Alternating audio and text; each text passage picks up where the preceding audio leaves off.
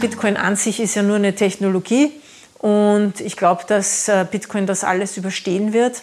Und das ist halt der Beginn ja, dieser Technologie. Wir sind immer noch sehr am Anfang. Das war mit dem Internet am Anfang das Gleiche. Ja. Gab es ja auch angeblich nur, nur Porno und äh, Kriminelle etc. haben es genutzt. Äh, und jetzt nutzen wir es alle und so wird es bei Bitcoin auch sein. Hallo und herzlich willkommen zu Meine Mäuse, der Finanzpodcast für die Familie. Heute habe ich Anita Posch wieder eingeladen, wie schon in der Folge 34 im Januar 2022. Sie ist Bitcoin-Aktivistin, Podcasterin, Autorin und die Gründerin von Bitcoin for Fairness. Sie hat das Buch geschrieben oder die Bücher geschrieben, Bitcoin und Co. und Learn Bitcoin. Das sind beide sehr umfassende und einfach verständliche Bücher für Anfänger und Anfängerinnen, die mir auch besonders gut gefallen haben, die jetzt auch noch in den Shownotes verlinkt sind. Und sie schreibt für das Bitcoin-Magazin und war zum Beispiel auch in Bayern zwei Tagesgespräch zu sehen. Ich frage sie, was sie in der Zwischenzeit so gemacht hat. Jetzt sind ein paar Monate ja ins Land gezogen und sie ist wirklich dauernd unterwegs gewesen und jetzt gerade in Südafrika. Da habe ich sie erwischt.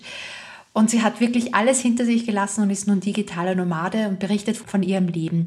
Ihr Ziel ist es, anderen, besonders in Entwicklungsländern, Bitcoin zu erklären, sie weiterzubilden und so Menschen den Zugang zum Finanzsystem zu ermöglichen, den sie vorher nicht hatten. Das sind insbesondere natürlich auch Frauen, aber auch andere Menschen einfach, die aus bestimmten Dingen, aus regulatorischen Gründen oder einfach weil es der Staat verbietet und dergleichen, nicht ein Bankkonto eröffnen dürfen und mit Bitcoin halt zum ersten Mal die Möglichkeit haben, Geld zu empfangen, also zu verdienen und Dinge zu bezahlen und selbstbestimmt alles zu machen.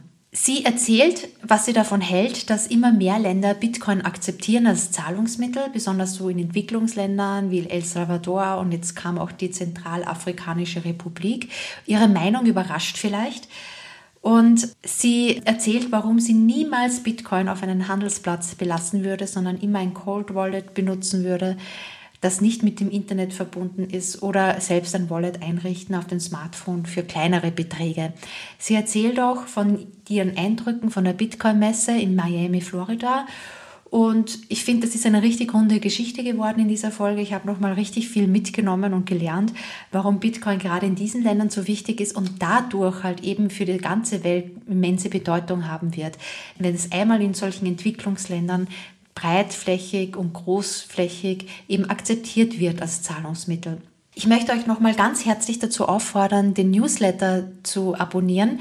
Der ist dann auch immer in den Shownotes, der Newsletter von kinderleichtefinanzen.de. Da seid ihr dann immer up to date, was neue Folgen betrifft, neue Artikel, die ich gerade geschrieben habe und sonstige Eindrücke, die ich mitgenommen habe, die euch wirklich helfen, eure Finanzen in den Griff zu bekommen und finanziell unabhängig zu werden. Also klickt mal in die Show Notes, klickt da rein und abonniert den Newsletter, hinterlasst mir eure E-Mail-Adresse, die wird auch nicht weitergegeben und ich benutze sie nur für den Newsletter, der circa einmal die Woche kommt.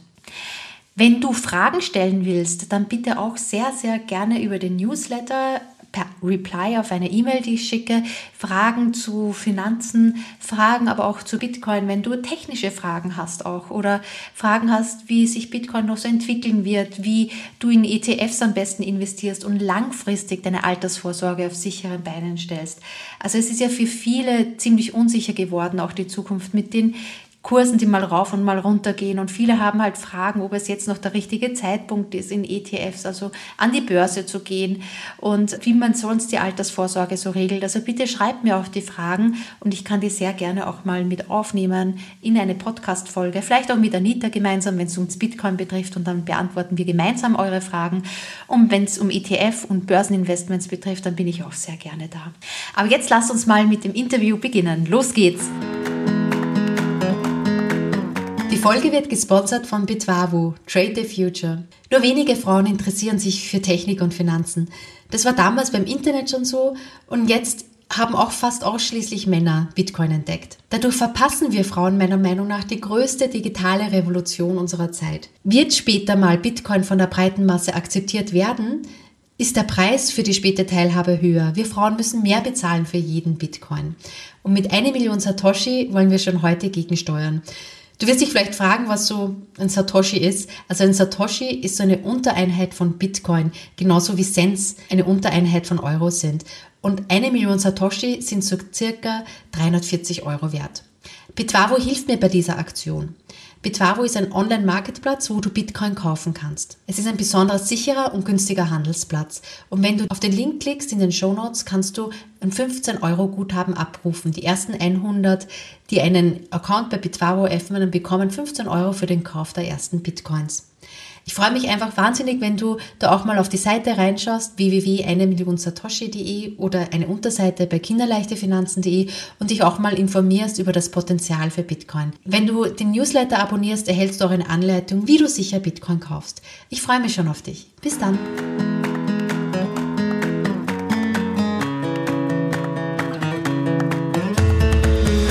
Hallo Anita und herzlich willkommen zu meinem Mäuse-Podcast.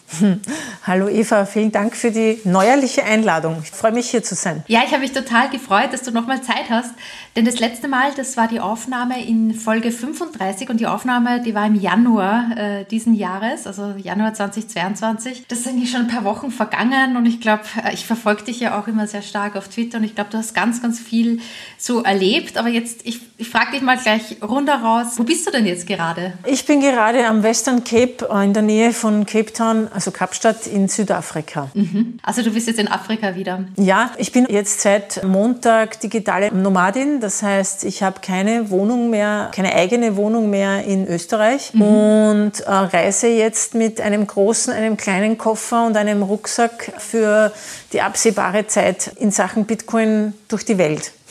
Oh, wow, spannend.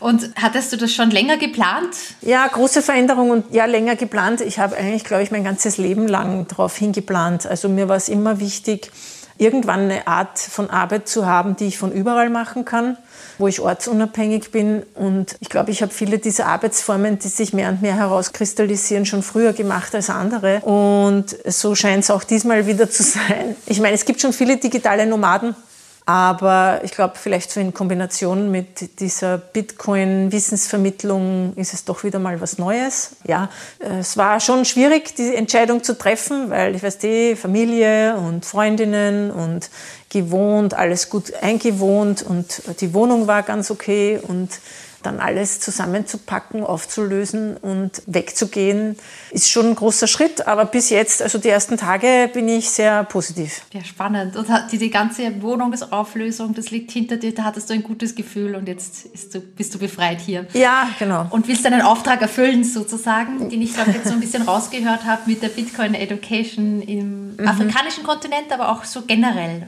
Ja, generell. und du jetzt so weltweit. Generell, aber speziell schon in diesen sogenannten Emerging Emerging Countries, also diese Länder, Entwicklungsländer, ähm, Länder, die, die ein bisschen im Hintertreffen sind, sagen wir es mal so. Besonders deshalb hier, weil ich der Meinung bin, ähm, dass Bitcoin genau hier eine wichtige Lösung ist oder eine wichtige Methode wäre oder sein kann, um Unterschiede zwischen arm, sehr arm, Mittelschicht und Reich ein bisschen auszugleichen.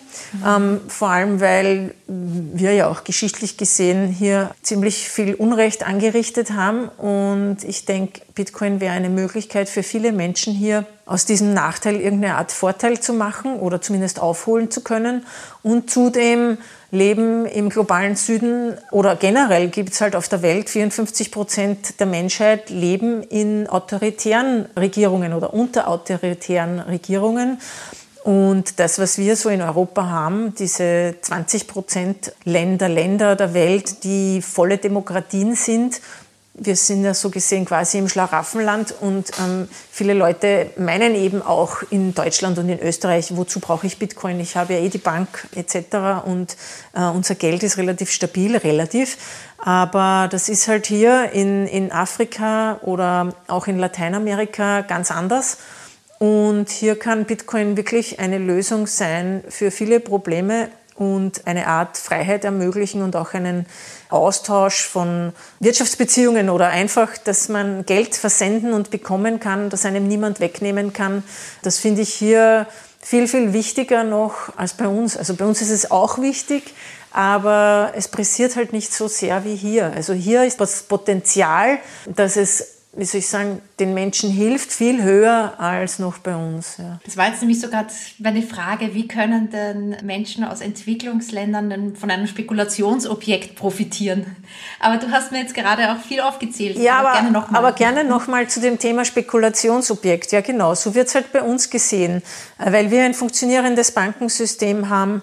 Aber Bitcoin ist ja nicht nur ein Spekulationsobjekt oder eine, eine Invest, ein Investment, wie viele es sehen, sondern für mich ist es hauptsächlich ein, ein Netzwerk, ein Internetprotokoll, eine Technologie, die es ermöglicht, plötzlich ohne dass ich mich irgendwo anmelden muss, ohne dass ich meine, eine, einen Ausweis herzeigen muss, den drei Milliarden Leute nicht haben, an einem Wirtschaftssystem teilzuhaben, das neutral ist, das offen ist, das insofern fair ist, dass jeder und jede teilnehmen kann, egal wie alt man ist, wie reich man ist, welche Hautfarbe man hat oder sonstige Vorlieben oder was auch immer, ja, oder, oder Nachteile.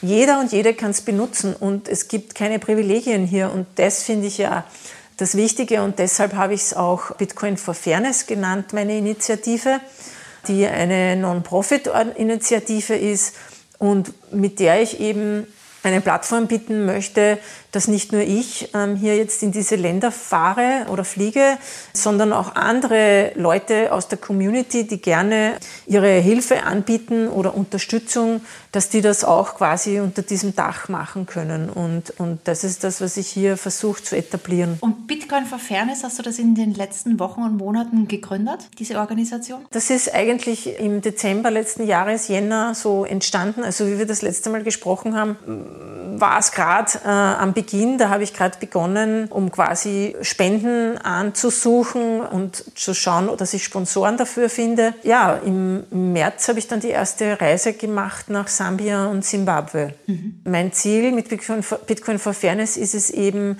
Bildung anzubieten und auch in dieser Form Unterstützung zu bringen, sodass die Menschen hier oder halt in Afrika oder in Lateinamerika sich dann selbst helfen können. Also ich möchte eigentlich beitragen zur Eigenermächtigung, insofern, als dass ich Wissen bringe, dass, wie soll ich sagen, die Leute ermächtigt, dann selbst zu handeln und mit dem richtigen mhm. Wissen dahinter. Ja? Weil hier sind leider sehr, sehr viele Scams, hier gibt es leider sehr viel Abzocke und mhm nachdem der Bildungsgrad, der durchschnittliche, leider eben nicht so hoch ist wie bei uns und auch der finanzielle Wissensstand, also, also wirtschaftlich, Geld etc., wie lege ich an, wie kann ich sparen, fallen natürlich noch viel mehr Leute auf diese Scams herein als bei uns.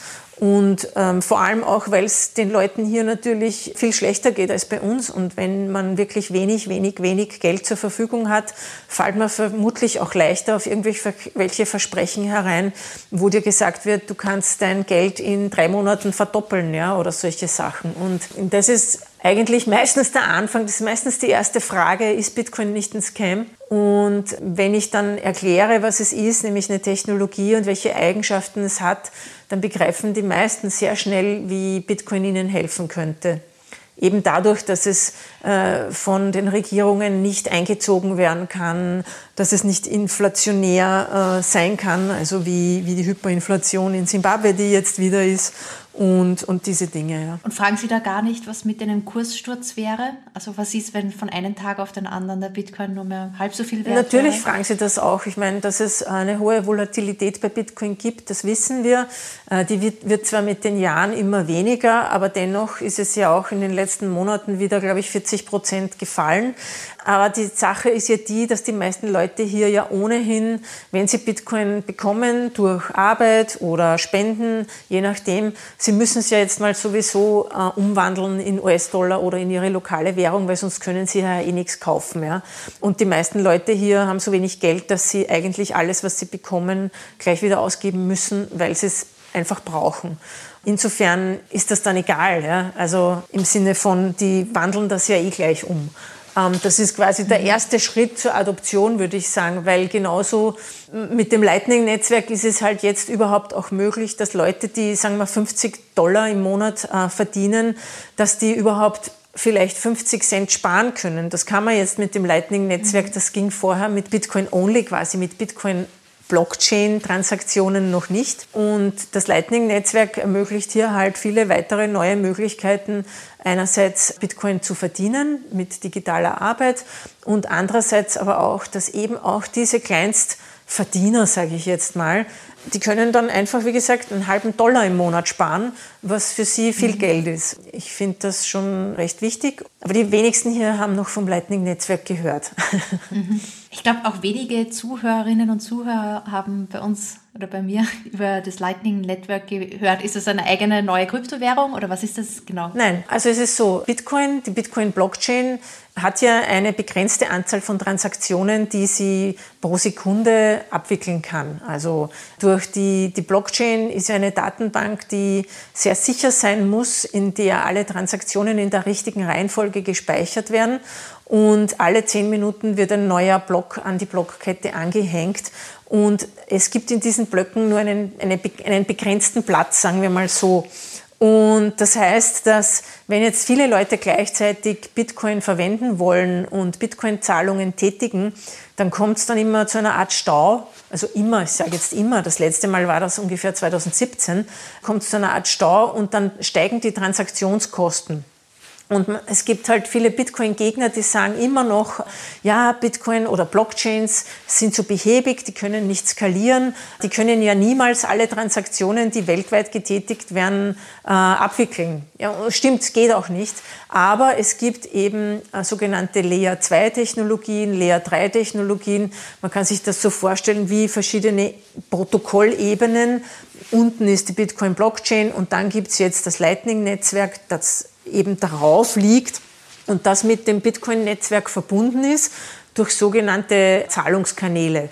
Und in diesen Zahlungskanälen, das kann man sich wie so eine ja, wie, so, wie so Adern und Venen vorstellen, ähm, wo dann Millionen von äh, Bitcoin-Zahlungen getätigt werden können, die also viel schneller sind, äh, gleichzeitig aber genauso sicher sind aber ähm, diese Erweiterung des Bitcoin-Netzwerkes über eine neue Ebene ermöglicht es eben einerseits sehr kleine Zahlungen tätigen zu können. Das heißt, man kann wirklich Millicent-Beträge senden zu beinahe Nullkosten. Es ist viel schneller als Bitcoin-Transaktionen, die manchmal ja, die ja sechs äh, Bestätigungen brauchen. Das kann ja eine Stunde dauern oder manchmal auch Tage, wenn es eben zu diesem Stau kommt. Und der Schutz der Privatsphäre ist viel höher bei einer Lightning-Zahlung, weil die Bitcoin-Blockchain oder Blockchains an sich, wenn sie wirklich offene Blockchains sind, man kann ja jede Transaktion nachvollziehen. Man weiß zwar jetzt nicht unmittelbar ganz genau gleich, wer da jetzt dahinter steckt, weil ja Bitcoin-Adressen nicht wirklich mit äh, Namen oder Adressen, Wohnadressen verbunden sind, aber mit der geeigneten Technologie und wenn man auf einer Exchange zum Beispiel Bitcoin kauft, dann könnte man sehr wohl die eigene Wohnadresse mit einer Bitcoin-Adresse verbinden. Also hier fängt es also an, wo dann Analysefirmen nachvollziehen können, theoretisch, wenn du jetzt auf einer Exchange Bitcoin tauscht und die dann versendest oder, oder in deine eigene Wallet äh, schickst, dann wissen die ja, was die erste Bitcoin-Adresse ist und könnten dann theoretisch nachverfolgen, was du damit gemacht hast. Mit dem Lightning-Netzwerk können sie das nicht mehr. Eben, das Lightning-Netzwerk ermöglicht Bitcoin-Zahlungen, die schnell sind, die kostengünstig sind und viel privater als die direkt auf der Bitcoin-Blockchain. Aber es ist alles Bitcoin. Es ist jetzt kein Unterschied. Es ist, hat denselben Wert. Ja. Es ist nur eine äh, unterschiedliche Art, es abzuwickeln. Ja. Also im Grunde, ich glaube, in ein paar Jahren wird man den Unterschied wahrscheinlich ähm, gar nicht mehr hervorheben müssen. Es wird alles eins sein. Es ist nur wichtig zu wissen, dass das alles gar nicht mehr stimmt mit dem, dass Bitcoin nur so wenig Transaktionen bearbeiten kann. Ja. Mhm. Und du sprichst schon an, dass du in Entwicklungsländern da ja auch sehr viel an Education, also an Bildung rangehst und da auch nochmal erklärst, wie das Bitcoin-Netzwerk funktioniert und Lightning-Netzwerk. Was rätst du denn dort den Menschen vor allem, wie sie jetzt mit Online-Marketplätzen umgehen sollen? Oder haben sie eine eigene Wallet am Smartphone? Wie, wie funktioniert das in Entwicklungsländern? Das kommt aufs Land an, ob es dort schon Exchanges gibt oder nicht. Aber grundsätzlich ist es so, dass ich eigentlich immer, egal wo ich bin, den Leuten dazu rate, ja, sich eine Wallet aufs Handy zu laden, eine dieser Open Source Wallets, wo man selbst die Schlüssel für die Bitcoin bekommt weil das ist die einzige Art und Weise, ähm, wie man wirklich selbst über das Geld verfügen kann, im Sinne von, es kann dir niemand wegnehmen, es kann dir niemand einen Account sperren. Es ist wirklich wie digitales Bargeld, kann man sagen. Bitcoin ist ja für mich wie Bargeld, nur kann man es beamen, mehr oder weniger, und übers Internet schicken und aber auch so direkt. Also es ist so, wie wenn ich mit dir mich in Wien treffe und ich gebe dir einen Geldschein, weil du mir irgendwas gibst, äh, deine, deine Kopfhörer oder so irgendwie, oder einen Kaffee, genau. und Bitcoin ist de facto das Gleiche von den Eigenschaften her. Ja? Also es ist, nicht nach, es ist nicht ganz nachvollziehbar oder nur halb nachvollziehbar, ein bisschen nachvollziehbar, was ich da jetzt äh, damit vielleicht gekauft habe. Aber es ist noch weit privater als jede Kreditkartenzahlung und jede Zahlung übers Bankkonto.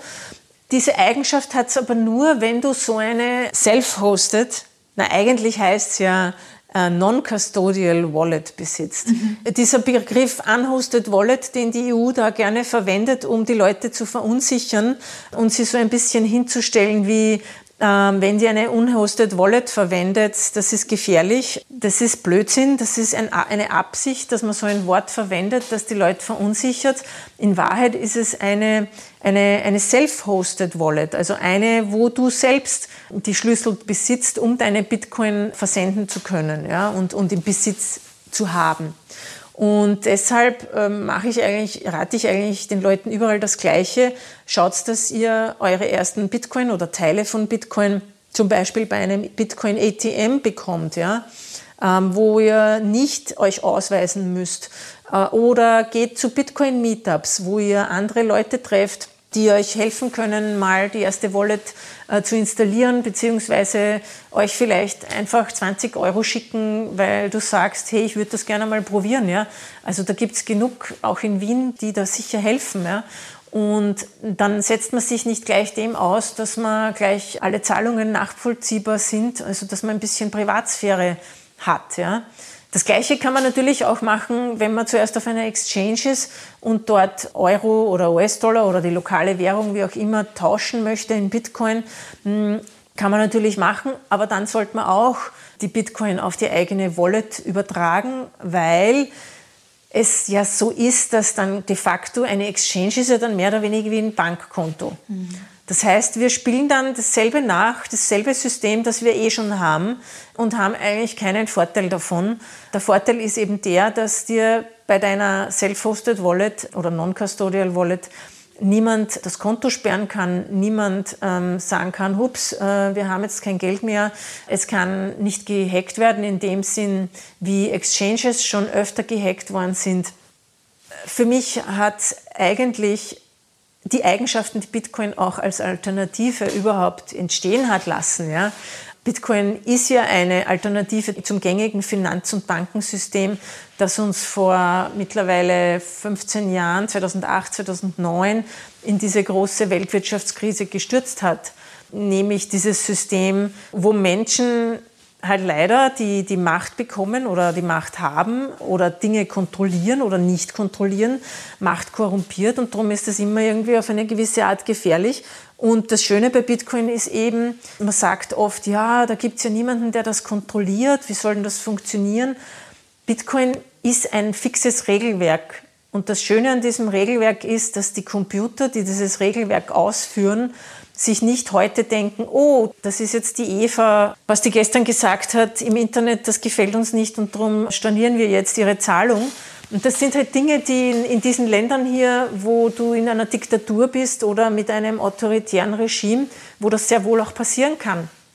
Und das ist halt der Vorteil von Bitcoin, dass es offen und neutral ist. Diesbezüglich auch in Sachen, also das ist auch eines meiner größten Themen, Thema Menschenrechte.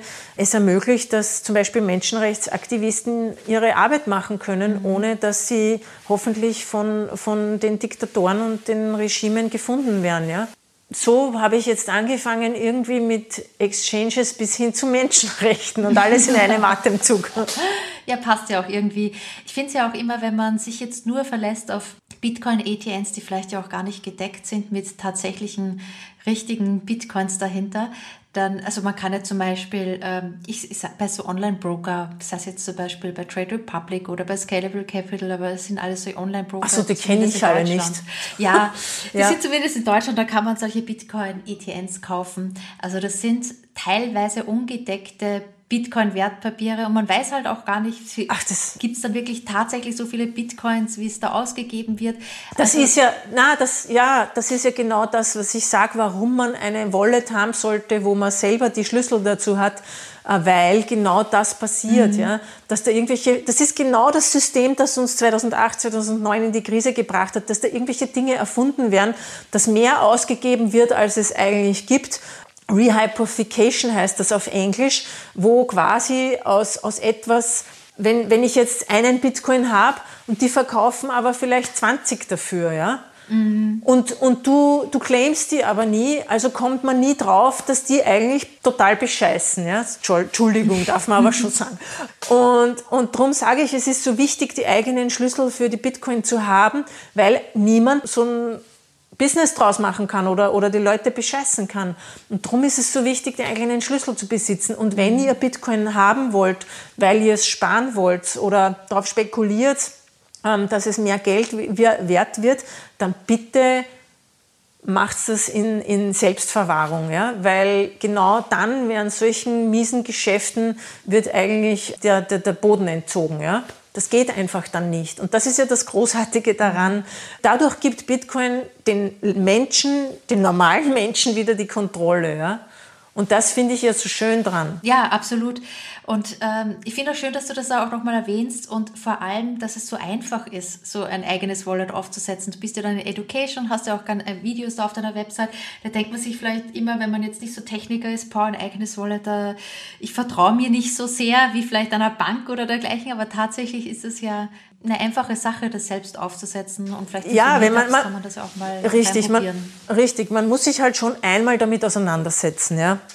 Also es ist schon wichtig, da vorsichtig zu sein und das ordentlich zu machen, weil wenn man die Schlüssel verliert, dann ist das Geld weg. Mhm. Ja, es gibt halt dann kein Backup, es gibt keine Bank, die ich anrufen kann, hey, äh, pff, ich habe mein Passwort verloren, gibt's mal ein neues. Das gibt's bei Bitcoin noch nicht wer weiß, was da noch für Entwicklungen in der Zukunft gibt. Aber du hast gerade meinen Online-Kurs angesprochen, den es kostenfrei gibt. Da zeige ich eben auch, wie man eine sogenannte Hardware-Wallet verwendet. Ja? Mhm. Eine Hardware-Wallet gibt noch eine Stufe mehr Sicherheit, weil sie nie online ist, so wie dein Smartphone oder dein Computer. Das heißt, es können nie irgendwelche Viren oder irgendwelche Hacker auf dein Geld in einer Hardware-Wallet oder auf deine Schlüssel zugreifen. Aber wie gesagt, wenn man sich einmal damit auseinandergesetzt hat, ist es wirklich nicht so schwer. Das äh, ist schon so, ja. Mhm. Aber es ist natürlich schon ein bisschen so wie die Idee, dass man jetzt Bargeld wieder zu Hause hat und das irgendwo versteckt. Ja, ein bisschen in die Richtung geht schon. Ja, es ist vielleicht ein bisschen Spannung dabei, aber ich finde auch so ein bisschen Stolz. Also wie ich das zum ersten Mal gemacht habe und dann so das verwahrt habe, wo auch immer, mhm. dann war es doch irgendwie so ein bisschen Unabhängigkeit auch, das damit ja, verbunden war. Und ich ja. finde dieses Gefühl, das kann man, das hat man einfach nicht so mit Bitcoin-ETNs. Ja, aber äh, ETN, was ist ein ETN? Ich kenne nur ETF bis jetzt. Ja, das heißt Exchange Traded Note und es ist einfach so eine Richtlinie von der EU, mhm. dass man kein Bitcoin-ETF auflegen darf, weil es darf keinen ETF geben auf nur einen Vermögenswert. Also es gibt auch kein Gold-ETF. Es gibt halt nur Ach Gold, so. ETC in dem Fall, Exchange Traded Das ist einfach nur eine Benennung Aber in, in, der, in der EU. Warum kauft man dann einen Bitcoin ETN, wenn man nicht mal weiß, ob das wirklich ein Bitcoin ist dahinter? Na, teilweise gibt es schon, die sind mit Bitcoin gedeckt. Also darauf kann man dann wirklich eins zu eins zugreifen. Die garantieren das schon. Ja, was Aber heißt die garantieren? Entschuldige, Entschuldige, es interessiert mich. Das interessiert mich. Aber wie, wie kannst du das überprüfen? Na, du kannst ihnen sagen, sie sollen es auf dein Wallet überweisen, die Bitcoin wenn du Ja, okay. Das ist, so, das ist so, wie ich auf der Bank äh, sagen kann, bitte darf ich mein Geld ja, haben. Genau, ja? also da ist man ähm, Und dann sagen sie ja oder nein. Ja. ja, also das ist ja der Unterschied auch bei Bitcoin selbst. Durch die offene Blockchain kann ja jeder überprüfen, wie viel Geld wirklich auf einer Adresse mhm. ist. Das heißt, du kannst klipp und klar sehen, ah, okay, das Geld ist ja wirklich da. Bei dem ETN werden sie dir das nicht sagen, ja? Und ja, kann sich eh jeder und jede selbst ein Bild machen über das, was wir da hier, hier sprechen. Ja. Ähm, also was die, die, die ehrlichere Art, oder wie soll ich sagen, die besser nachvollziehbare und mehr transparente Art des Geldes oder der Investition ist hier. Ja. Genau. Ja, was ich auch gehört habe oder ich verfolge auch deinen Twitter-Account, wie schon erwähnt, ist, dass so eine weitere, du hast es getwittert, dass eine Zentra die Zentralafrikanische Republik als zweiten Staat Bitcoin als Zahlungsmittel akzeptiert hat. Wie hast du da erfahren? Hast du da deine Finger im Spiel gehabt? Nein, weil wenn ich es im Spiel gehabt hätte, wäre wahrscheinlich was Besseres ah, rausgekommen. Oje. Entschuldigung.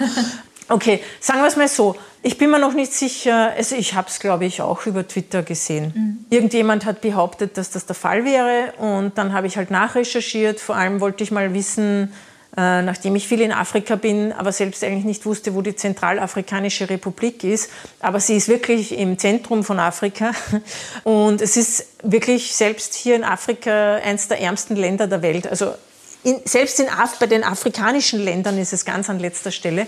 Und ähm, ich habe halt jetzt nachdem die ersten Bitcoiner wieder groß in Jubel ausgebrochen sind. Ich bin da immer halt ein bisschen skeptisch, vor allem weil ich ein bisschen eine Ahnung davon habe, wie das Wissen oder die, die, die Aufnahme von Bitcoin hier in, in Regierungen teilweise ist oder die, die, die Annahme, was es ist etc. Und wie weit der Wissensstand ist, habe ich mir gleich gedacht, irgendwie, na, ich bin mir nicht sicher, was das jetzt eigentlich bedeutet. Ja. Es dürfte so sein, dass offensichtlich jemand, der schon öfter äh, sogenannte Ponzi, äh, also äh, Pyramidenspiele aufgebaut hat und irgendwelche Coins rausgegeben hat, die eigentlich ein Scam waren, dieser Typ dürfte mit dem Präsidenten irgendwie eine sehr nahe Verbindung haben und dürfte lang lobbyiert haben, dass dieses Gesetz beschlossen wird. Und es geht die große Befürchtung um, dass es eigentlich nur dem Typen darum geht, wieder einen neuen Scam zu starten und äh, damit dann quasi eigentlich ähm, die Leute abzuzocken.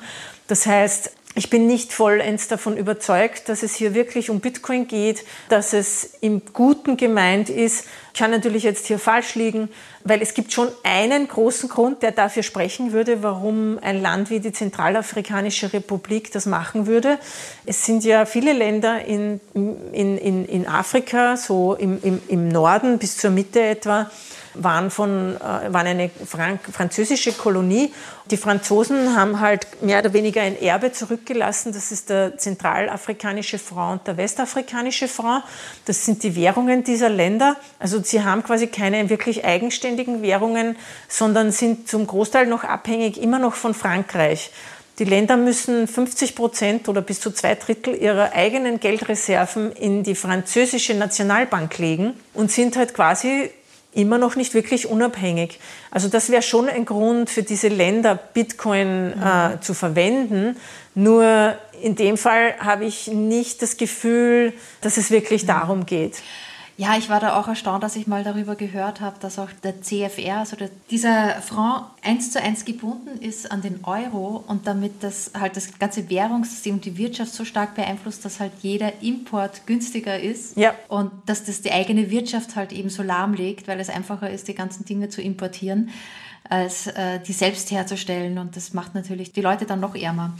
Natürlich wäre es für die auch ganz gut. Aber du meintest ja auch schon mal, das Bitcoin ja nicht so ein Top-Down, sondern eher so ein Bottom-up, also dass es eher von unten raufkommt und nicht so von Staaten festgelegt wird und dass das eigentlich der natürlichere Weg wäre. Ja, das wäre das, was ich mir wünschen würde und ich glaube, das war auch die Idee hinter Bitcoin, dass es jetzt nicht von staatlicher Seite verordnet wird, sondern dass es genau eine Alternative dazu ist und dass es äh, ein Geld der Menschen für die Menschen ist, also äh, in einer Art Graswurzelbewegung seinen Weg findet und das ist auch das, was ich hier eben versuche, mit meiner Bitcoin for Fairness Arbeit zu vermitteln, dass das die nachhaltigere Art einer äh, Nutzung oder Adoption von Bitcoin ist, anstelle einer Top-Down, wie soll man sagen, äh, Top-Down, eines Top-Down-Ansatzes. Wie, Regulierung. Wie, ja, wie man ihn auch in, in El Salvador sieht, wo man halt auch sehr viele Probleme sieht mit der staatlichen Wallet, wo de facto den Leuten eigentlich, das ist eigentlich wieder eine mehr oder weniger wie ein Bankkonto oder, oder staatliches Geld, weil man die Keys dazu selber gar nicht hat. Ja.